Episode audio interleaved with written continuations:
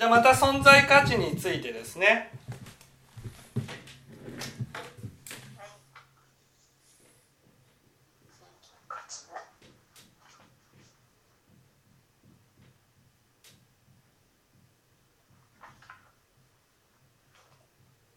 えー、存在価値とは何ですか？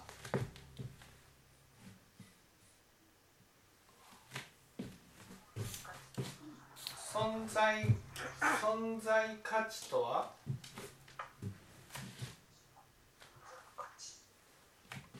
存在価値とは？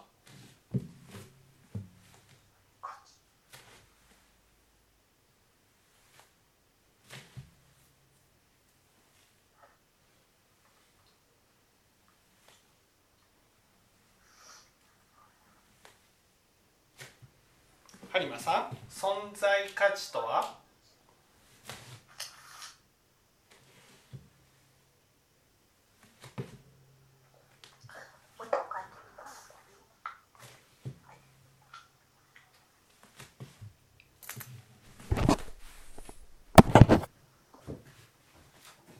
存在価値。存在価値とえっはと存在価値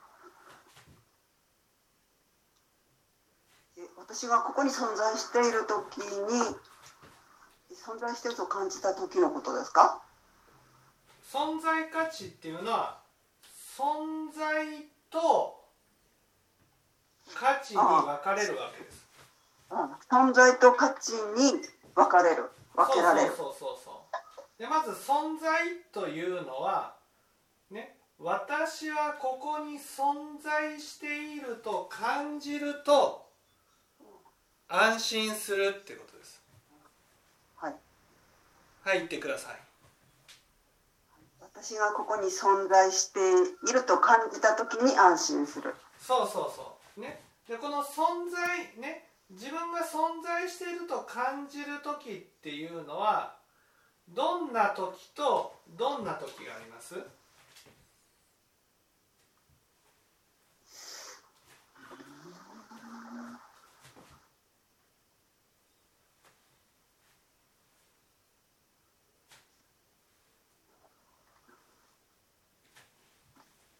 相相手が自分を認識しているかどうかとか。いいですか？自分が存在していると感じる時ね存在していると感じる時にどんな時とどんな時があります？自分がどんなどんな人だとそうね感じた時とどんな人だと感じた時相手の目が私に向いている時。うん、そう相手の目が私に向いている時なんですけど相手の目が私に向いた時にどういう人間として見た見てもらったかっていうことに 2, 2種類あるわけですね。なんか聞き取れない。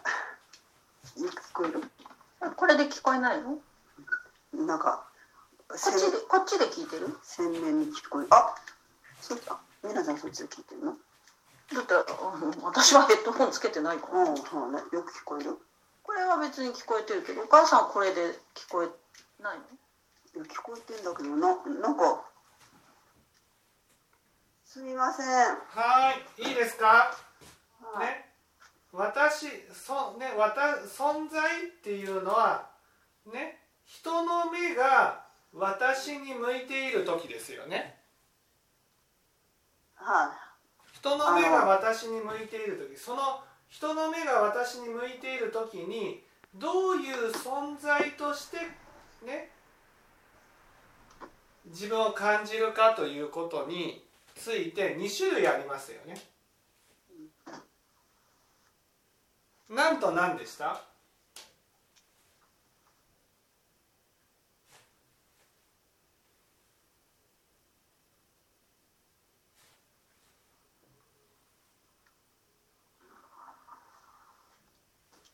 2種類あだからどういう存在として自分を感じる感じたのかっていうことです。どういう存在？そうそうそうそこに書いてあったじゃないですか。おノートを見れば分かりますよね。書いてあるはずです。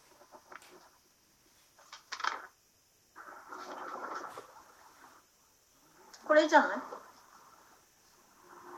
これとこれ。あ？あれですかぜ善人と悪人ととそうですね。善人と悪その人時もああ善人と見てもら,、うん。もらった時と、ここにも書いてるよ、うん、悪人と見た時も安心安心するだからこの時は自分が善人だと思って自分の存在を感じた時と、ね、自分が悪人だと思って存在を感じた時があるってことです。うん。ね、あぜ善人であろうが悪人であろうが相手から自分というものをそういうあのみみ善人悪人は違うんですけれどそういうふうにこう捉えられた時に安心するって。そうそうそう。自分が善人であろうが悪人であろうが人の目が私に向いた時に安心するんです。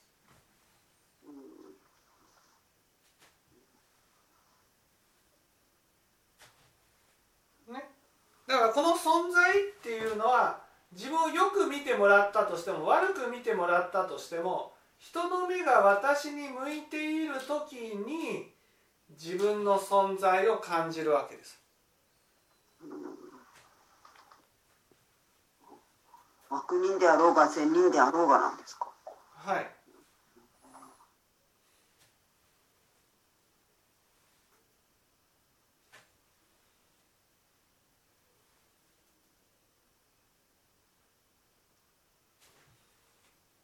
で多くの場合どちらの方が手っ取り早く自分を感じられます？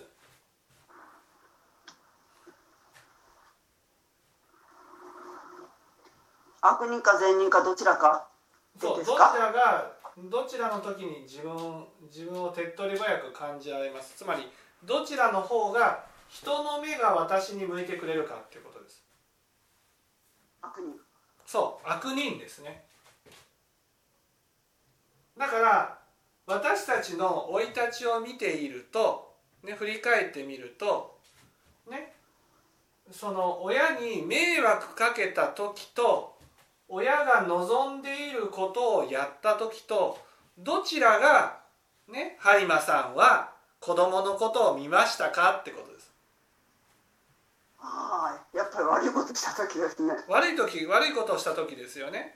例えば播磨さんが子供に勉強してねって言って素直に勉強している時に「いやーよく勉強してるね」って見てあげたことってあります？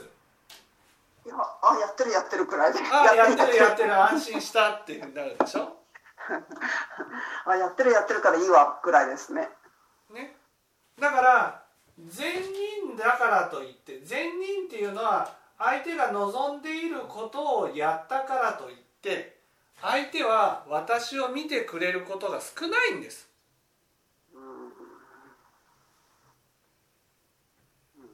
ところが親に迷惑をかけたり親の嫌なことをしたりすると親は間違いなく子供のことを見てくれるんです。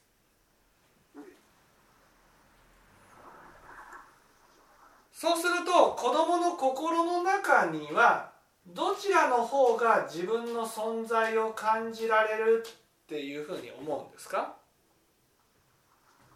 ああ悪いことした時。そう悪いことした時の方が自分を感じられると思う。じゃあ悪人になったらいいじゃないですか。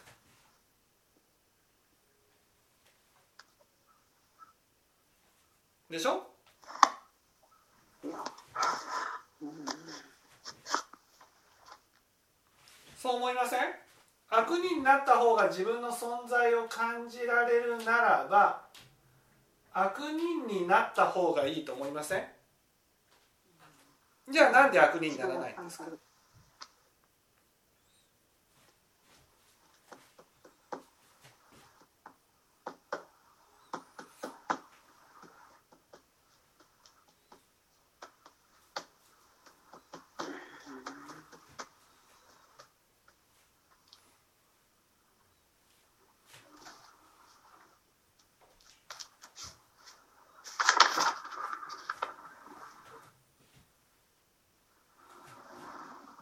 なんで播磨さん悪人にならないんですか？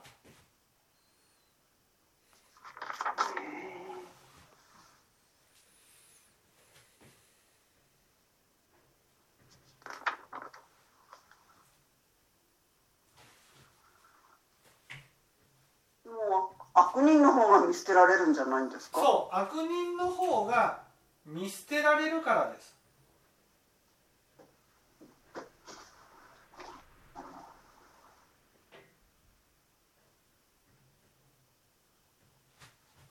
ねだから見捨てられたくないから悪人にならないんです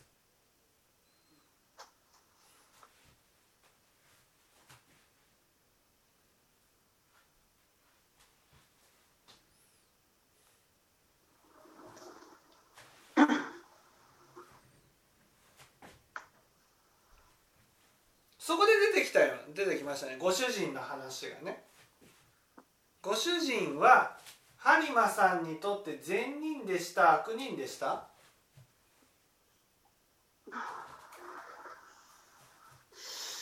まあ、どちらかに決めようとすればどっちの悪人かな悪人ですよね。ね悪人。なんで悪人なんですか？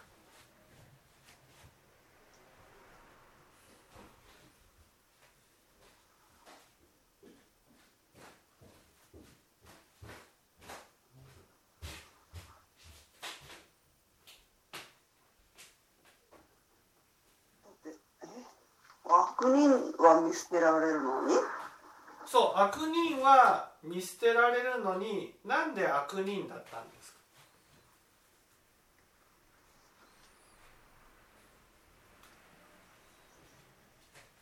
なのになんで悪人の振る舞いをするのかっていうこと？そうそうそうそ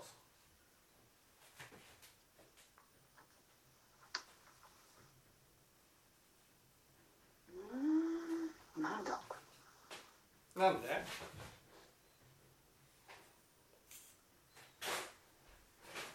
さっきの子供のことで言えば悪人の方が親を見てくれるので自分の存在を感じられるってことですよね。だからね人間としては善人になりたいか悪人になりたいかって言ったら悪人の方になりたいわけですだけど悪人だと見捨てられる。ね。この見捨てられるっていうのが存在価値の価値の部分なんですね。私たちは自分の存在を感じるとともに、ね、これからも見捨てられない身になりたいわけです。そこで価値のあるものは見捨てられないから価値のある人間になりたいって思うようになるんですで善人と悪人どちらが価値があるかといったら善人の方が価値がありますよね。だから私たちは、ね、これからも見捨てられたくないから善人として振る舞うわけです。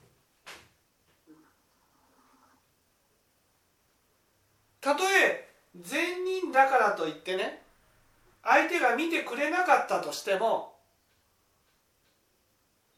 見捨てられたくないから善人を演じようとするんです。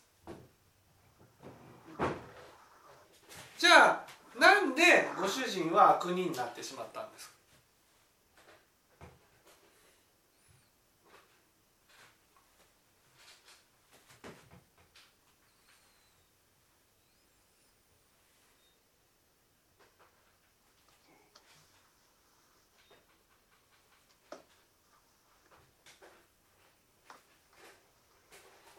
悪人は見捨てられるのにそう悪人は見捨てられるのになんで悪人ね？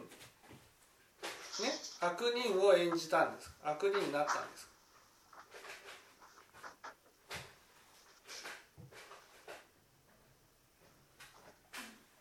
書いてる書いてるえ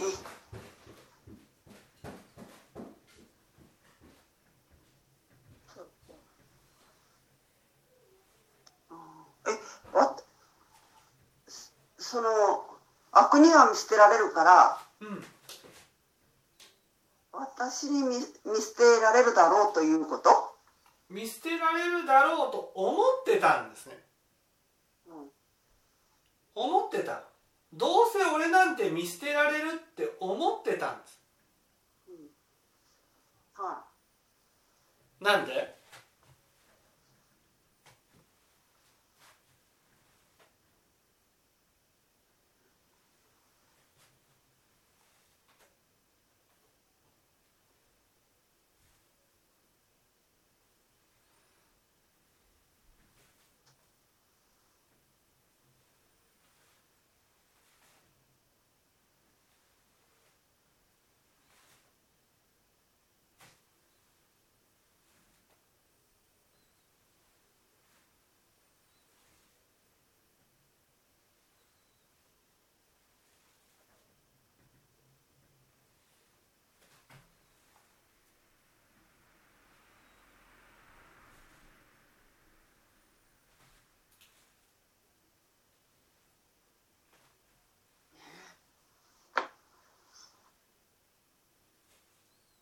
なんで見捨てられると思ってたんです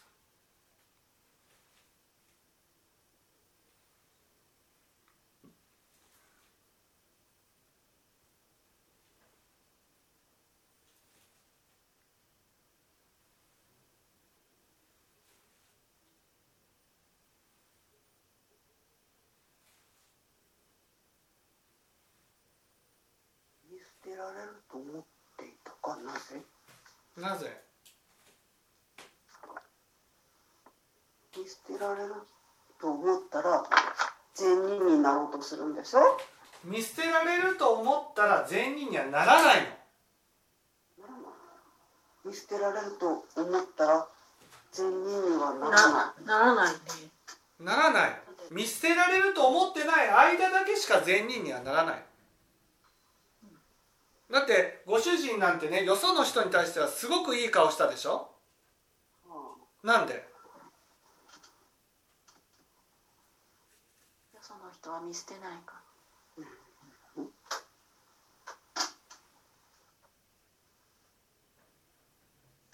そう見捨てないから。あああそう思ってんだ、ああそっか。ああ他人は見捨てないと思ってるから。他人は見捨てないと思ってるからいい顔するわけでしょ？ああ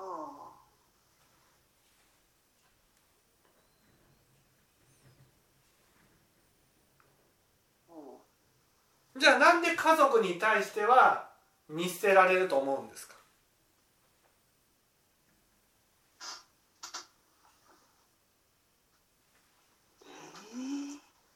なんかこんがらがっちゃう。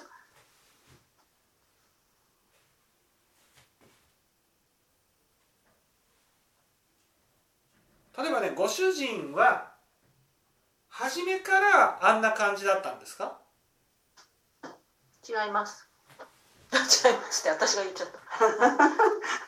あんたのご出身私は違うと思う。違いますよね。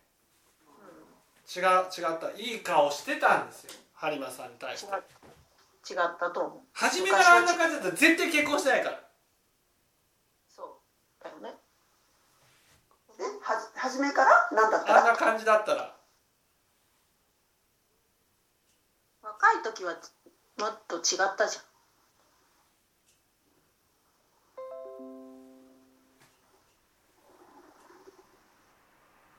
もうちょっとお母さんに優しかったよ。それがどうして悪人になってしまったんですか？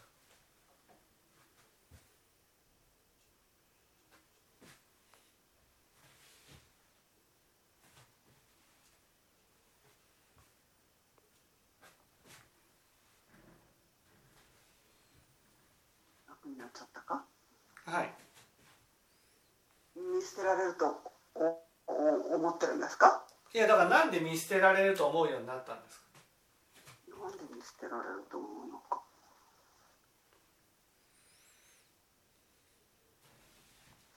かもなんでっていうのはこれ書いてないね。「「」「「」「」「」「」「」「」「」「」「」「」「」「」「」「」「」「」「」「」「」「」「」「」「」「」「」「」「」「」「」「」「」「」「」「」「」「」「」「」「」「」「」「」「」「」「」「」「」「」「」「」「」「」「」「」「」「」「」「」「」「」「」「」「」「」「」「」「」「」「」「」「」"なんでっていうのは書いてなんでって書いてないうん。なんでなんで見捨てられると思ったかは書いてない。なんで？そこを考えてほしいわけですよ。前回はそこはなかったので。くるだろうと？うんいや同じことさ。家族はいつか見捨ててくるだろうと思ってたんだけど、うん。それがなんでって今聞かれてる。うん。なぜお父さんがそう思うようになったのか。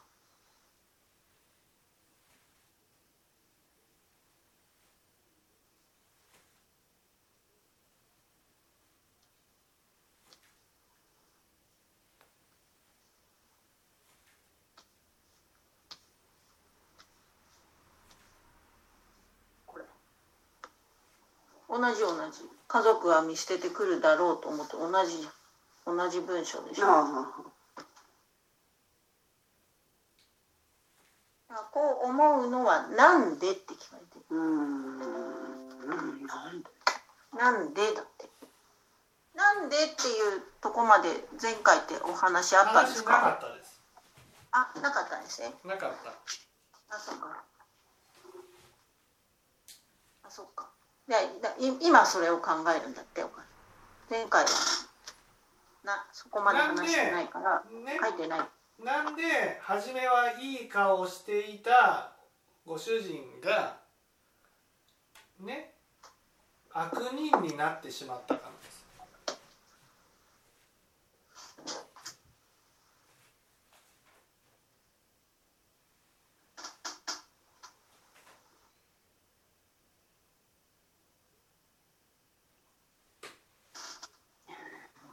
悪人になってしまったか。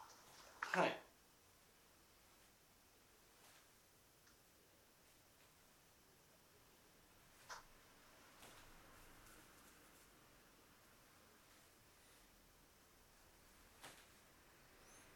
それは？どうして？見捨てられるだろうなっていうのは分かってるんですか？いやだから見捨てられるだろうなっていうふうに思ったのはどうして？どうして？それは？それは言いますよ。いい顔ができなかったからです。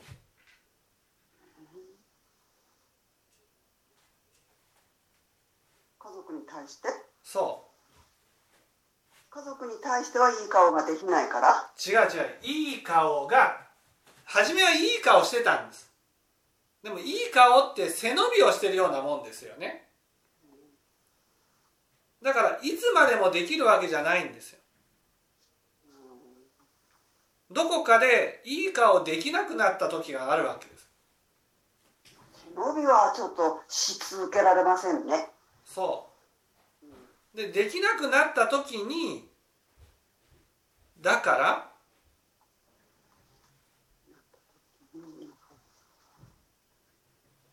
できなくなったから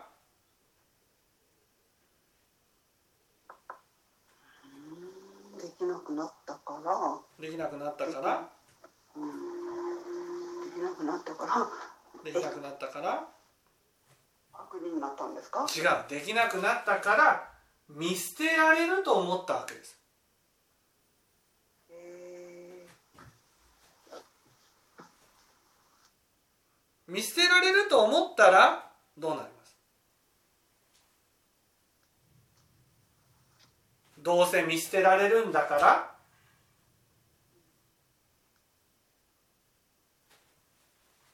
ーいい顔する必要ない。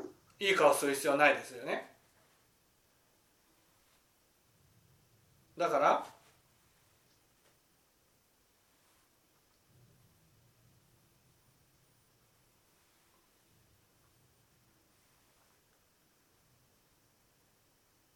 だからだから悪人になったんですか？そう悪人になったわけです。そしてそれをどれだけ続けましたか？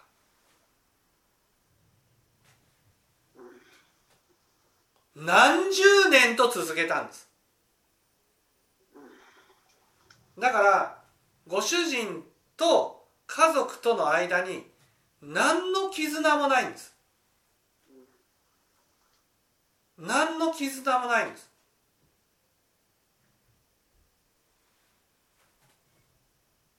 だから簡単に切れたんです。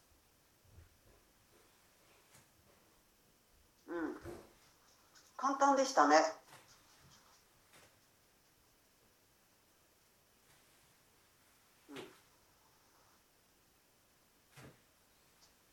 何の絆もなかったんです。そうなんだ。いやなんであんなに簡単に「ああいいよ」っていう返事が来たのか私ふにこう考えられなかったんですけど。だってそれはいまだかつて一度も絆を築いてこなかったからです何の絆もなかったんです。ご主人との間に。何十年と一緒に暮らしていながら何の絆もないんです。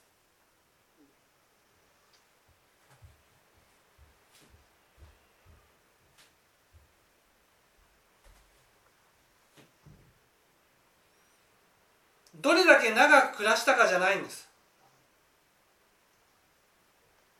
この見捨てられると思った時に何度修復したかによって決まるんです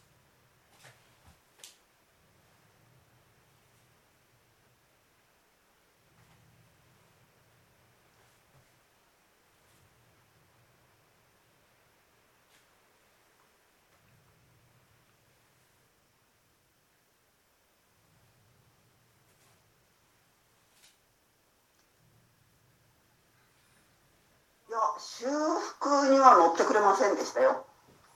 そう修復には乗ってくれなかった乗ってくれなかったっていうのは修復しなくていいって思ってるわけ。なぜかうん。どうせ見捨てられるからです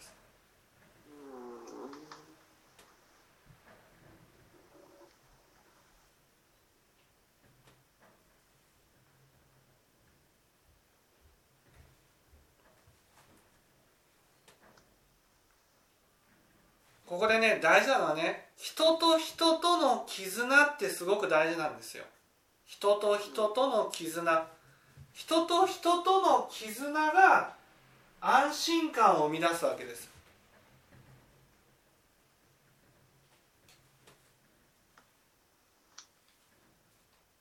ね。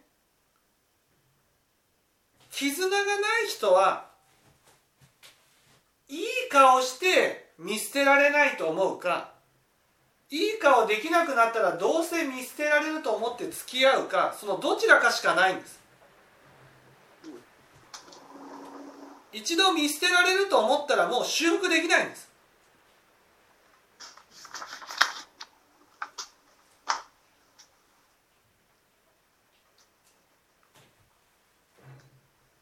だから何の絆もなく何十年と暮らしてそして離婚だってなった時に何の抵抗もなく離婚に応じたわけです。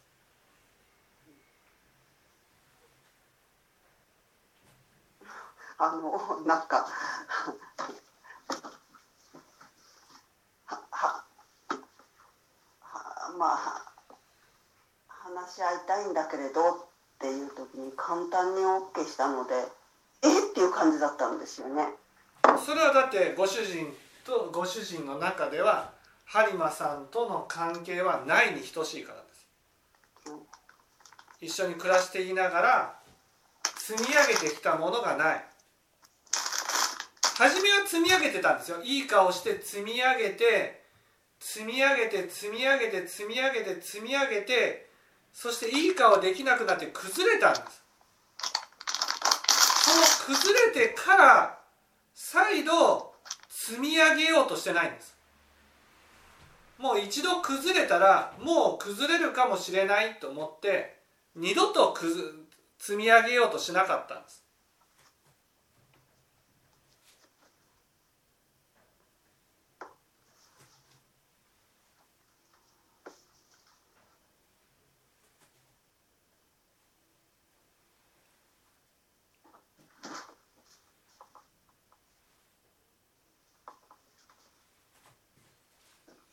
修復しようかな修復が大事だっていう気持ちになないんですか？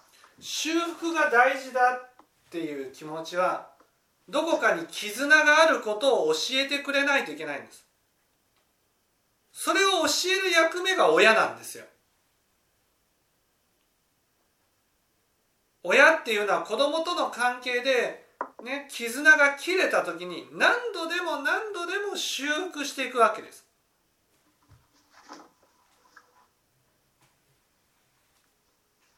じゃあ子供の頃に何かあった時に修復するとかっていうことで親があの大したことがないんだ。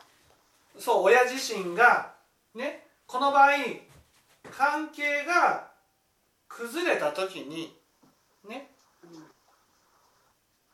本当はこう見捨てられると思ってる人が謝らないといけないわけです。謝らないと。ここで謝ることの大切さっていうのが出てくるわけです。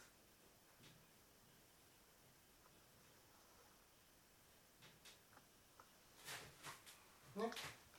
謝って許してもらえたらあ見捨てられないんだって思えるんです。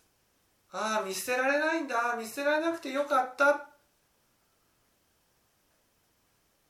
そしたら今まで積み上げてきたものがね一度崩れてもゼロからじゃなくてまた途中からやり直すことができるんです。でご主人は関係を修復するためにいいねいまだ一度も謝ったことがないんです。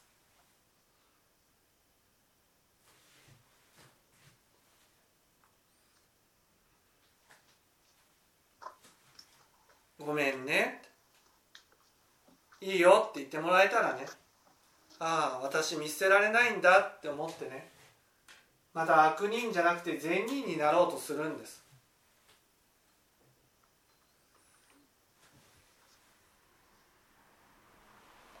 人間っていうのは謝ることがすごく大事なんですよ。例えばね関係が切れるギクシャクするってことは自分が悪いことをしなくても関係がギクシャクすることってあるじゃないですか。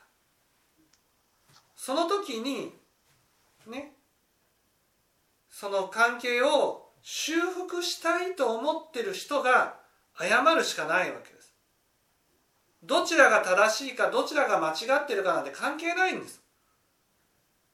結局多分ご主人は俺はね正しいんだからお前が謝るべきだ謝っても許さないぞって思ってるんですよ。なんでなんで正しいっていうところに立つのって言ったらそれはねそのご主人の親がいやおじおばあちゃんかもしれないけど関係が崩れた時に「お前が悪いんだ」って言って謝らせたんです。謝ってもらったんじゃなくて謝らされたんです。だから俺は謝らないぞ。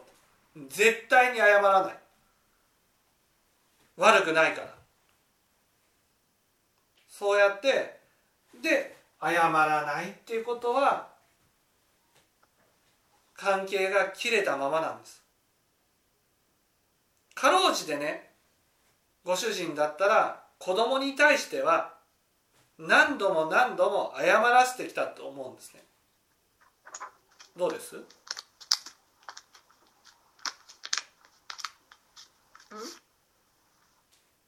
美奈子さんは謝謝らされたことってあります？ありません。ない？じゃあ子供に対しても修復を求めてない？あそうそうそう。そうです。じゃあ子供に対してももう切れたら切れたままだっていううんあそうなんですか。うん。謝らされたこともない。それはなんかもう花からな 何をする気もないっていうかそんな感じだと思います。じゃあ普通はね子供に対してはね謝らせるんです。うん。なぜかあの母はありましたよ。謝らせるのは母はありましたよ。お父さんはなかったいやもうか関わらないもんお父さんあじゃあもう子供に対しても見捨てられたら見捨てられたままだっていうふうに思って暮らしていたってことです。そういうことでしょうね、うん、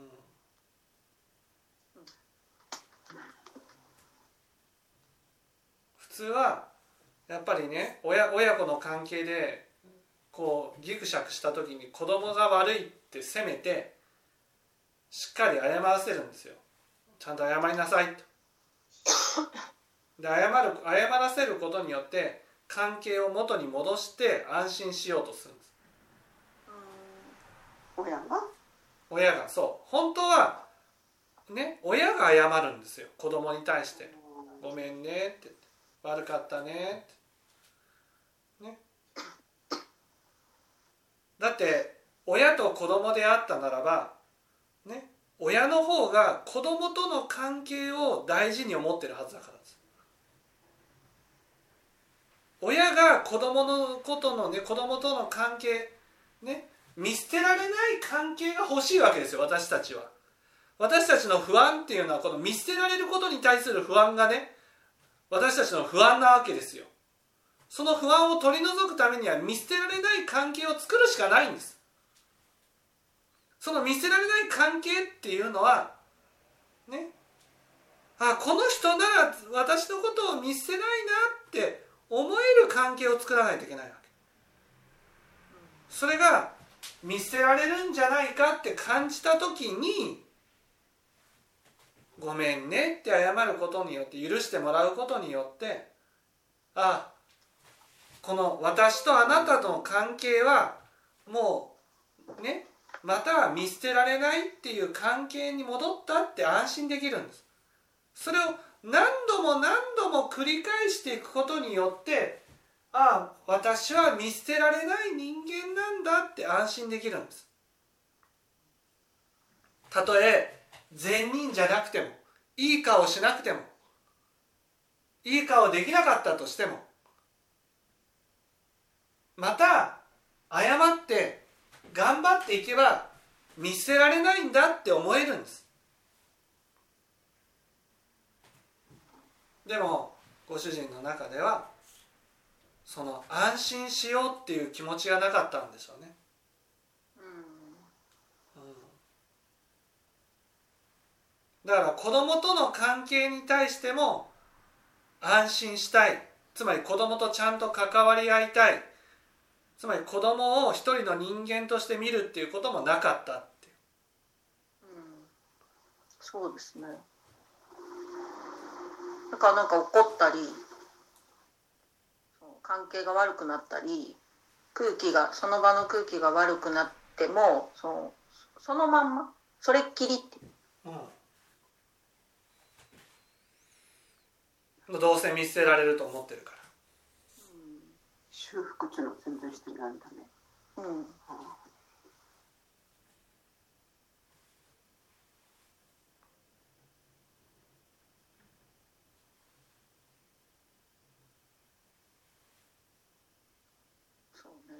お母さんはお兄ちゃんにはよく謝らせてたかな。でお兄ちゃんが謝ったら「謝んのかい？じゃあよし分かった」みたいなことはよくやってましたね。そうなの。やってたね。じゃあいいみたいな。とんでもない。んだけど。そう。で私には母はそれすらしない。おにお兄ちゃんには誰に謝らせた？お兄ちゃんには母は自分に謝らせる。自分ああそう。それはやっぱりね。うんそうそうそれ。見捨てられたくないとそうそうそうそうそうそれですね。えお兄ちゃんに見捨てられたくない？母が安心したいから謝らせたいわけでしょ？そうそうそう今の話だと、うん、自分が安心したいわけ。そのお兄息子との関係を関係で不安になりたくないから自分が安心するためにお兄ちゃんに謝らせたいわけ。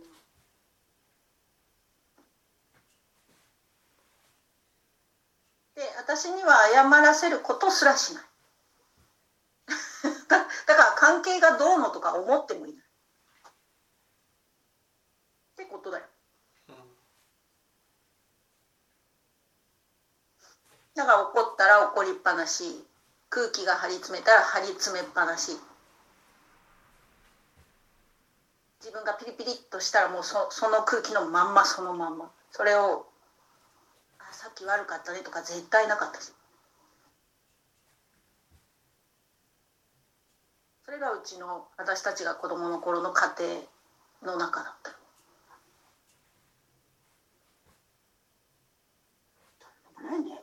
うん、とんでもない。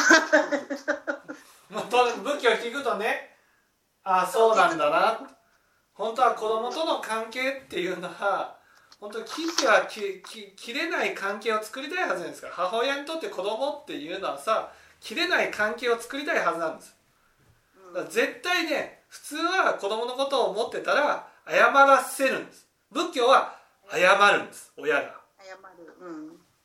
親が謝るんです。ごめんね。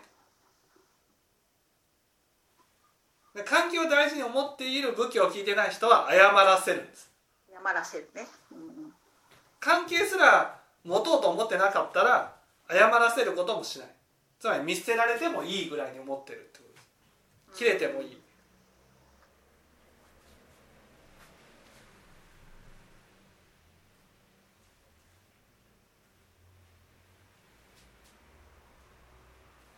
ね？ということは播磨さんがこれから努力しなければならないことは何ですか？謝ることです。謝ること誰に？子供に。誰？子供って。美奈子に。そうです。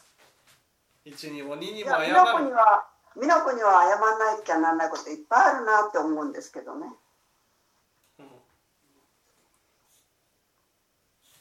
ね。まずその見捨てられたくないっていう関係を築き上げていかなくちゃいけないってこと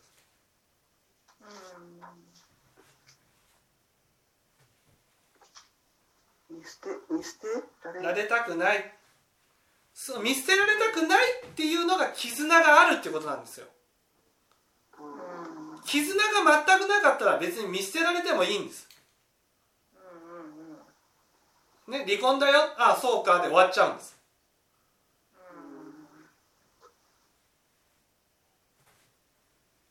ご主人は播磨さんに対してね見捨てられてもいいっていう関係だったってことです。それからまだ若い頃は播磨さんに謝らせて関係を修復させて落ち着いていた。あでもうう受け入れてくれなかったよ「いやさっきごめんね」って言って「うる。さい」っつって「いやごめんね」って謝ってんだから聞いてくれれば一緒って言っても「う。るさいどうでもいい」って言ってだからそれはもう見捨てられるどうせ見捨てられるからいいってもう関係を修復する必要もない。お前とはもう、えね、縁を切ったつもりでいる。ってことです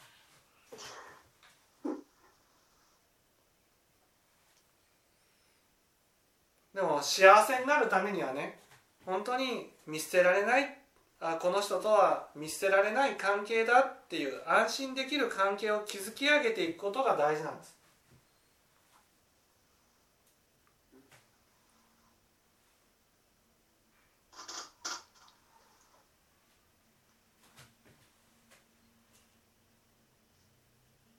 そのためには謝ることなんですね。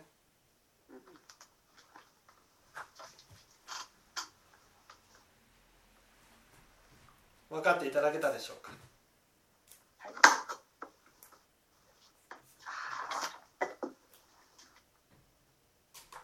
美奈子さんも分かっていただきました？はい。はい。わかりました。はい。じゃあ終わりたいとありがとうございましたありがとうございます